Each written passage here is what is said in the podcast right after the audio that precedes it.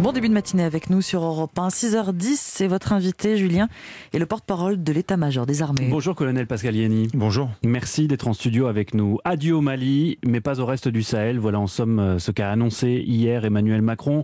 Euh, repositionnement de nos forces armées, baisse euh, conséquente de leurs effectifs. Barkhane n'a pas été un échec, assure le président, mais ça y ressemble furieusement. Vous ne trouvez pas, colonel? Euh, non, je ne pense pas que ça ressemble à un échec. D'un point de vue militaire, nous ne considérons pas que c'est un échec. Pourquoi? Parce qu'en fait, euh, il faut revenir aux objectifs qui ont été fixés aux armées dans, dans le cadre de, de, cet engagement. En 2013, les armées ont été engagées en urgence sur la demande expresse des autorités maliennes pour bloquer des colonnes de djihadistes qui menaçaient de, de prendre Bamako, ce qui aurait entraîné l'effondrement de l'État malien. La mission l'opération Serval. L'opération Serval. La mission a été remplie. En, ensuite, on nous a demandé de faire remonter en puissance les forces armées maliennes pour qu'elles prennent à terme euh, en compte la sécurité de leur territoire et de leur population. La mission a été remplie puisque c'était 7000 hommes en 2013, 34 000 aujourd'hui, plus 6 000 gendarmes, donc 40 000 militaires qui sont déployés sur le terrain. En janvier 2020, le président de la République et les présidents du G5 Sahel ont demandé à la force Barkhane, avec les forces maliennes et nigériennes, de porter euh, le fer contre l'État islamique au Grand Sahara dans la zone des trois frontières. Mmh. Ça a été fait. Euh, L'État islamique au Grand Sahara ne mène plus de, de, de massacres ou d'attaques de submersion euh, qui ont coûté la vie à des centaines de soldats sahéliens. Sauf que la menace, euh, depuis, s'est étendue. Euh, elle, euh, elle inquiète désormais du Sénégal à la Côte d'Ivoire, dans le golfe de Guinée. Oui, mais l'origine de cette menace, elle n'est pas, elle est pas liée à la présence militaire. Le, le, pour, pour vaincre un terrorisme de cette nature, la réponse militaire ne suffit pas à elle seule. C'est d'abord un problème politique, économique, social, culturel, communautaire. Et en fait, euh, nous engager, euh, vouloir euh, prétendre éradiquer le terrorisme sur une zone grande comme l'Europe avec 5000 hommes, mmh. c'est tout simplement illusoire. Et d'ailleurs, cela ne nous a jamais été demandé. Oui. Est-ce que vous quittez le Mali avec un sentiment d'inachevé? Nous quittons le Mali avec le sentiment que la mission a été remplie. Les objectifs qui nous ont été fixés ont été remplis. Et je voudrais avoir une pensée pour euh, ceux qui sont morts au Mali, mmh. les soldats qui sont tombés pour la France au Mali, 48. pour, euh, pour les, les, les, blessés et pour euh, leurs proches et leurs familles. Et je voudrais rappeler qu'ils ne sont pas morts pour rien. Ils sont morts pour la mission qui leur a été confiée par le chef des armées, le président de la République. Colonel Pascal Yanni, combien de temps va prendre le retrait de nos troupes? C'est une manœuvre extrêmement complexe qui s'annonce, à la fois logistique et, et, et sécuritaire, et, euh, et, on, part, on, on, part sur une base d'environ six mois. Malgré la saison des pluies qui va commencer d'ici quelques semaines, qui, va, euh, qui est toujours très compliquée au Mali? Ça, ça, ça, fera partie des facteurs euh, qui qu'il va falloir prendre en compte évidemment, mais on part sur, sur une période d'environ six mois. Pour aller où ensuite?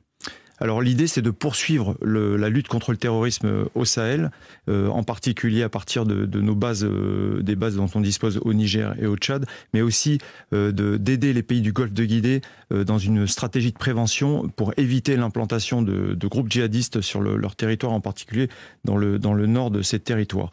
Un point que je, je tiens à préciser, c'est qu'il y a actuellement environ 2400 soldats français au Mali. Oui. Il n'est pas question de transférer ces soldats, ces 2400 euh, tels quels, vers le Niger nous allons adapter le dispositif et il n'y aura pas d'augmentation significative du volume de soldats français déployés au Niger. Une réduction significative euh, non, globalement, il y aura une réduction, il va y oui. avoir une adaptation du dispositif, mais ce qui compte, c'est ce que nous allons on faire. On va passer avec... de 4600 à environ 2500 soldats, c'est ça? Oui, à peu près, oui, c'est ça. Oui. Mmh. Même si on, en fait, on est dans une démarche de co-réflexion et de co-construction avec les pays africains pour savoir quels sont leurs besoins et pour voir comment nous allons, nous allons y répondre avec, euh, avec nos alliés européens. Vous ne craignez pas qu'avec euh, cette officialisation de ce départ du Mali, cela enhardisse les groupes djihadistes, les groupes terroristes, que les attaques contre nos soldats s'intensifient dans les 4 à 6 mois qui viennent? C'est un, c'est une menace, c'est un risque, évidemment, mais euh, les, les, les, attaques ou les tentatives d'attaque sont, sont, régulières. Oui. Sont, sont, régulières. Mais ce que, je, ce que nous, nous constatons, c'est que les groupes armés terroristes n'affrontent pas la force Barkhane. Ils évitent la force Barkhane parce qu'ils savent qu'ils ne, ils ne feront pas le poids. Donc nous prendrons toutes les dispositions pour que le, les opérations qui vont, qui vont euh, être euh, organisées dans les, dans les six prochains mois se passent dans les meilleures euh, conditions de sécurité possibles. Et d'ailleurs, il va, il va y avoir un dialogue avec les forces armées maliennes pour que des mesures de déconfliction et de coordination soient mises en place. Parce que le dialogue n'est pas rompu avec l'armée malienne? Non, il n'est pas rompu, et tant mieux d'ailleurs, parce que pour euh, organiser le retrait euh, de, des forces françaises qui sont actuellement stationnées au Mali, nous, nous avons besoin de dialoguer avec les, les, forces maliennes pour bien expliquer ce que nous allons faire pour éviter toute méprise. En tout cas, vu l'état des relations euh, entre Paris et Bamako, on peut redouter qu'à l'avenir, la junte interdise aux forces armées françaises d'opérer sur son territoire, avec ce risque à la clé que le Mali se transforme ou se retransforme en, en sanctuaire de djihadistes. C'est votre crainte? La situation telle qu'on la connaît euh, en 2022 n'est pas celle de 2013. 2013, la moitié du, Mali était contrôlée par les groupes armés terroristes, mmh. par des djihadistes, ce qui a justifié euh, Serval. Nous sommes plus du tout dans cette situation. Et au Mali, il y a une mission des Nations Unies, 13 000 hommes, MINUSMA, euh, qui, qui, qui, est en place. Après, je tiens à souligner que la, situation que nous vivons aujourd'hui, elle est le fait de, de, des, des, autorités maliennes. De la junte, oui. De la junte qui a tout fait pour que... Cette armée que vous avez formée et qui a pris le pouvoir à, deux reprises ces, ces, ces, 18 derniers mois. Alors ce ne sont pas tout à fait euh, les gens que nous avons formés qui ont, qui ont, pris, qui ont pris le pouvoir, puisque l'armée malienne a été formée à la fois par la France, par l'Union européenne et par d'autres pays de la communauté internationale. Je ne pense pas que ce soit le, le sujet. Le sujet, c'est l'attitude la, de la junte vis-à-vis de la France, dont le paroxysme a quand même été le, le renvoi du, de l'ambassadeur de France, et ce sont eux qui portent la responsabilité de la situation actuelle. Est-ce que vous nous avez dit que vous, le dialogue n'était pas rompu avec les, les Maliens euh, est-ce que vous parlez également avec euh, nos remplaçants, entre guillemets, les Russes euh, du groupe Wagner? Non. Non, la réponse est claire. Non, il n'y a pas de dialogue avec Wagner. Il n'y a pas de contact sur le terrain? Non, aucun. Et d'ailleurs, ils sont à plusieurs centaines de kilomètres de nos positions et c'est très bien ainsi. Comment expliquez-vous qu'on soit passé en 2013 à des scènes de liesse à Bamako qui, ont marqué, avec notamment pour accueillir le, président Hollande, à ce sentiment anti-français qui règne aujourd'hui et visiblement pas qu'au Mali? Est-ce qu'on a fait des erreurs?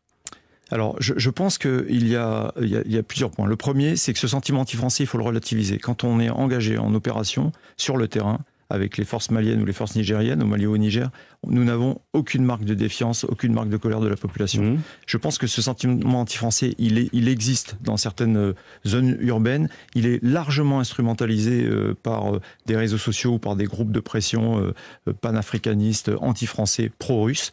Et je pense qu'il faut, il faut vraiment le relativiser.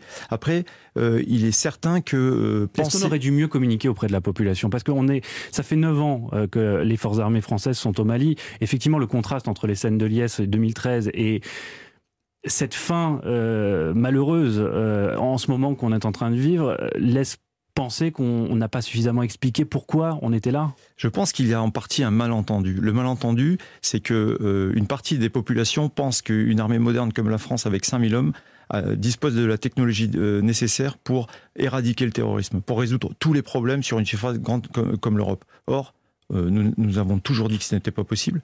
Et nous savons que ce n'est pas possible. Et c'est ce malentendu qui est à l'origine d'une partie de ce que vous qualifiez de, de sentiment anti-français. Mmh. Après, effectivement, il y a un vrai problème de perception.